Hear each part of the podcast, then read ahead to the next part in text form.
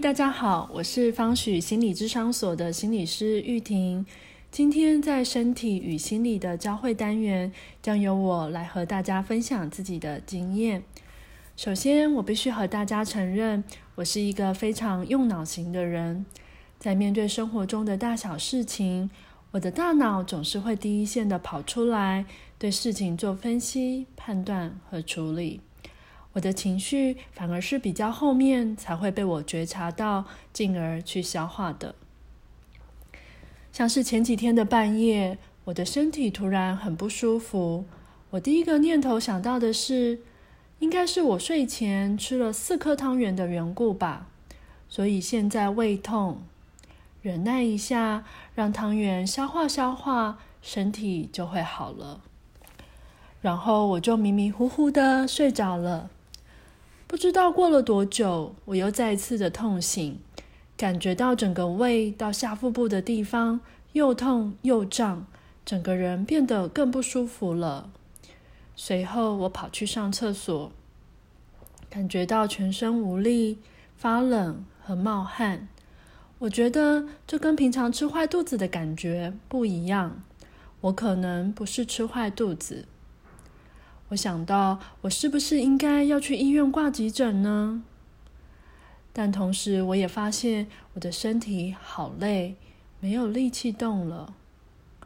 当我意识到我自己完全没有力气，连求救、呼喊的力量都没有的时候，我的恐惧感逐渐升起上来。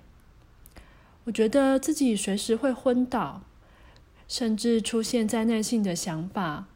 想着会不会明天大家起来的时候，我已经死掉了呢？我会自己一个人死在这个厕所里吗？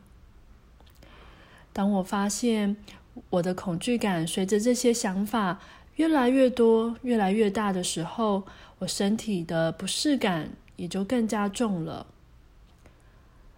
于是我让自己回到呼吸，把注意力只停留在呼吸。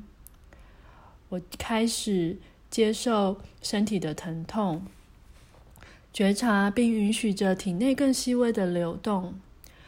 我决定让身体做主。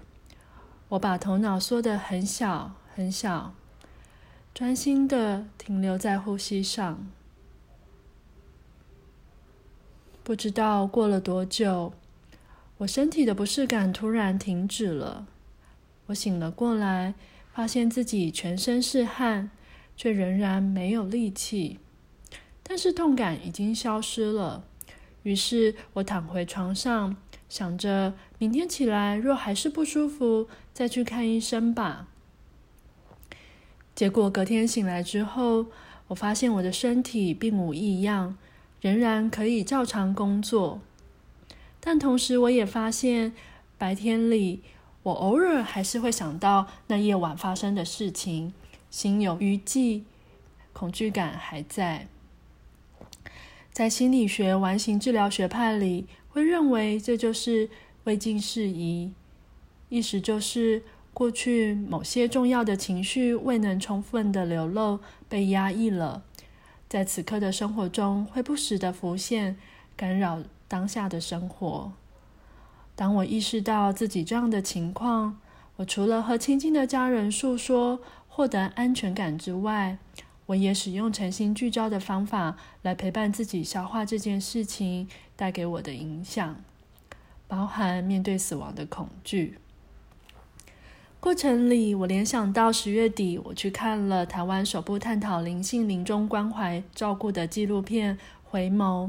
是由陈志汉导演和大悲学院的法师们合作拍摄出来的。那时候我印象很深刻的一个画面是，一个即将断气的病患，法师很安定的引导他专注呼吸、念佛号，把心安定下来，直到最后一秒，病患很平静的离开了人世。当时我很好奇这样的历程，然后。我隐约感觉那天夜里，我自己也深刻的体会了一些。我很庆幸自己安然的度过了这一关。这件事情也让我自己更信任呼吸带来的身心调节。无论身体的病痛或负向情绪，透过觉察和呼吸，都能引导我们采以更中立、平等的态度来让他们流过我们的生命。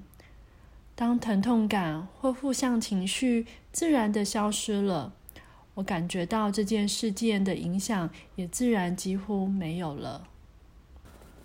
关于身体与心理的交汇，我的启蒙方法是诚心聚焦。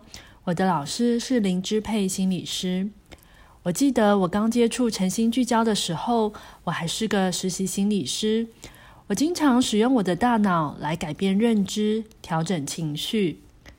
然而，因为工作的关系，我时常需要思考如何有效的和情绪一起工作。我观察到，当一个人在说他因为某件事情而感到愤怒，如果他只是停留在想法上，尝试做分析、归因和解决，他有可能会因为找到解决方法而转移情绪觉受的注意力。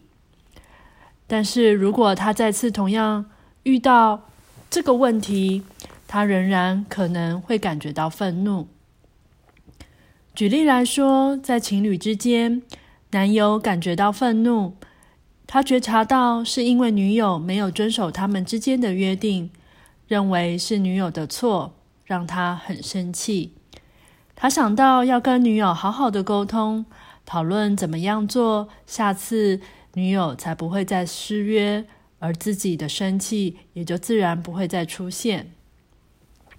他把注意力转移到问题解决上，这样有助于彼此的交往互动，这是好的。但是，当他下一次发现女友又不小心失约了，他仍然会感觉到生气，甚至是更多。在诚心聚焦的学习里，我们把觉察的层面。扩展到身体感受上，我发现，当一个人把注意力移动到身体感受的时候，他便跟自己的心灵连接上了。然而，他也便有个机会，可以把内在真实的情绪和想法诉说出来。许多时候，我跟个案也惊讶的发现，原来这些愤怒的底下，还有害怕，有悲伤。有过往受伤的内在小孩在那里需要被看见和陪伴。当事件里的不同感受被好好的允许接纳了，他们便有机会可以整合转化。我跟个案也会达到一个阶段，是再次面对失约的时候，心中的波澜变小了，变得可以更平静的度过这次的事件或处理事情。这让我们都感到满足和喜悦。我喜欢运用诚心聚焦的方法来陪伴自己和个案们。我们会一起经由身体觉察的路径，深入去探索、疗愈过往的伤痛。曾经有位老师跟我说：“当你回想同一件事情，心里不再起波澜，那么就代表你放下了。如果还没有放下，那就诚实的。”温柔的继续陪伴自己吧。今天的分享到这里，感谢您聆听到最后。这里是方许心理咨商所，我是王玉婷心理师，祝福您身心安康。我们下次见喽。